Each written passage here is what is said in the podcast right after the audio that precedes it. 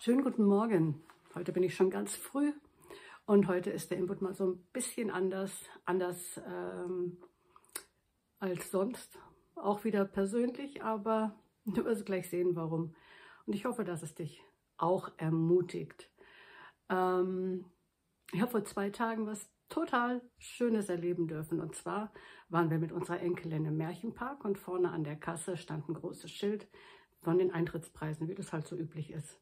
Und da stand, dass man ab 65 eben vergünstigten Eintritt bekommt. Auf jeden Fall, wir waren an der Kasse und ähm, ich sagte dann so, ah, jetzt bin ich zwei Tage zu früh. Und dann schaut mich die Dame an hinter dem Häuschen oder in dem Häuschen und sagt, nee. Sag ich, doch, doch. Nee, also glaubt sie nicht. Sag, doch, doch, stimmt schon. Und wir haben bezahlt und sind reingegangen, haben fröhlich noch gewinkt und äh, sind dann weitergegangen, haben uns dann an die, an die Informationstafel gestellt, wollten einfach gucken, was gibt es denn jetzt alles hier in diesem schönen Märchenpark und wo müssen wir hin. Und dann ruft sie mich von hinten, nachdem die anderen äh, Leute, die rein wollten, ruft sie mich nochmal und äh, sagt sie, würden Sie mir Ihr Geheimnis verraten? Und nichts lieber als das, Leute. Das ist etwas, das ich liebe, wenn ich von Gott und seiner Liebe zu mir und den Menschen erzählen darf. Und äh, natürlich konnte ich jetzt da nicht eine lange Predigt halten, was mir jetzt auch nicht so schwer gefallen wäre. Wer mich kennt, weiß das. Aber ich konnte ihr wirklich sagen, ähm, was mich so, ähm, was mir so hilft, so auszuschauen. Und letztendlich hat es ganz viel damit zu tun, ähm, wo, wo ist unsere Hoffnung, wo ist mein Blick hingerichtet, ähm, lasse ich mich von Ängsten treiben oder bin ich mürrisch und unzufrieden mit meinen Zuständen, mit meinen Umständen oder bin ich dankbar und äh, schaue auf den, der mir durchs Leben bisher geholfen hat und von dem ich weiß, er hilft mir auch weiter durch. Und ähm, ich konnte eben, wie gesagt, jetzt nicht lange predigen, aber sie hat total gerne meine Karte genommen und ich vertraue darauf, dass sie sich den ein oder anderen Input doch mal anhört und dadurch ermutigt wird. Und das ist das, was ich auch dir wünsche. Und weißt du, in dem Zusammenhang sind mir zwei, mindestens zwei Verse aus der Bibel sehr wichtig. Der eine heißt, den findest du im 1. Korinther und dort im Kapitel 6. Da heißt es nämlich, wisst ihr denn nicht, dass ihr Tempel des Heiligen Geistes seid? Weißt du, ich erlebe so viele Menschen, die eben nicht so wirklich, die einen schauen total viel auf ihr Äußeres und die anderen so gar nicht.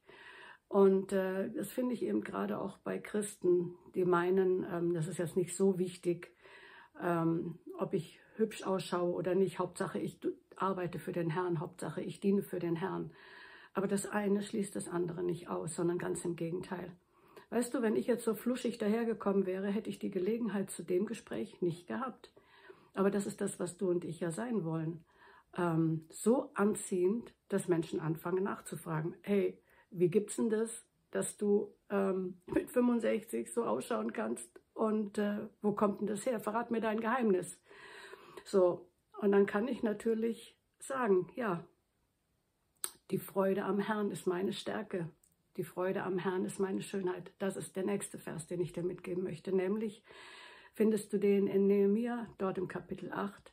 Und den habe ich über die Jahre wirklich immer wieder so angewandt für mich, weil ich das auch genauso sehe. Die Freude am Herrn.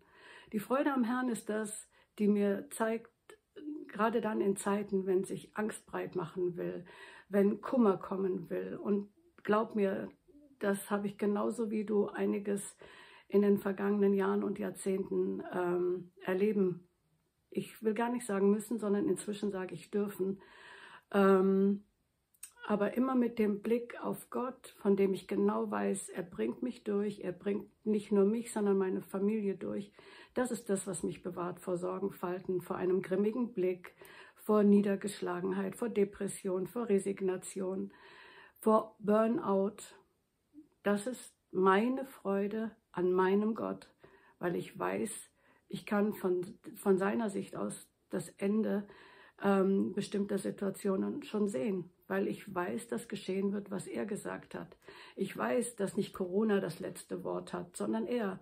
Ich weiß, dass nicht ähm, die ganzen äh, Umstände, die gerade in der Welt los sind, das letzte Wort haben, sondern er.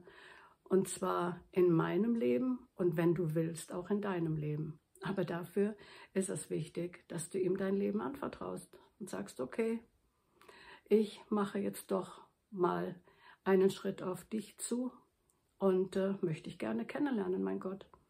Und dann kannst auch du vielleicht irgendwann mal irgendwo stehen und gefragt werden, hey, wie machst du denn das? Wie machen Sie das? Wie gehen Sie mit diesen Situationen um? Wie kann es sein, dass Sie trotzdem gut gelaunt sind, obwohl rundherum alles im Chaos zu sinken, versinken scheint?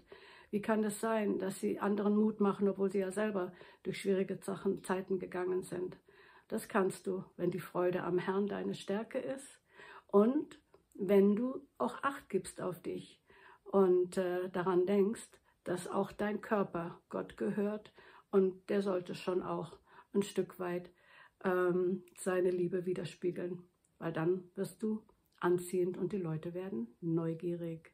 In diesem Sinne ähm, schließe ich mit dem Satz der Überschrift, ähm, Geburtstag ist noch lange kein Grund, älter zu werden. Bis demnächst. Ciao.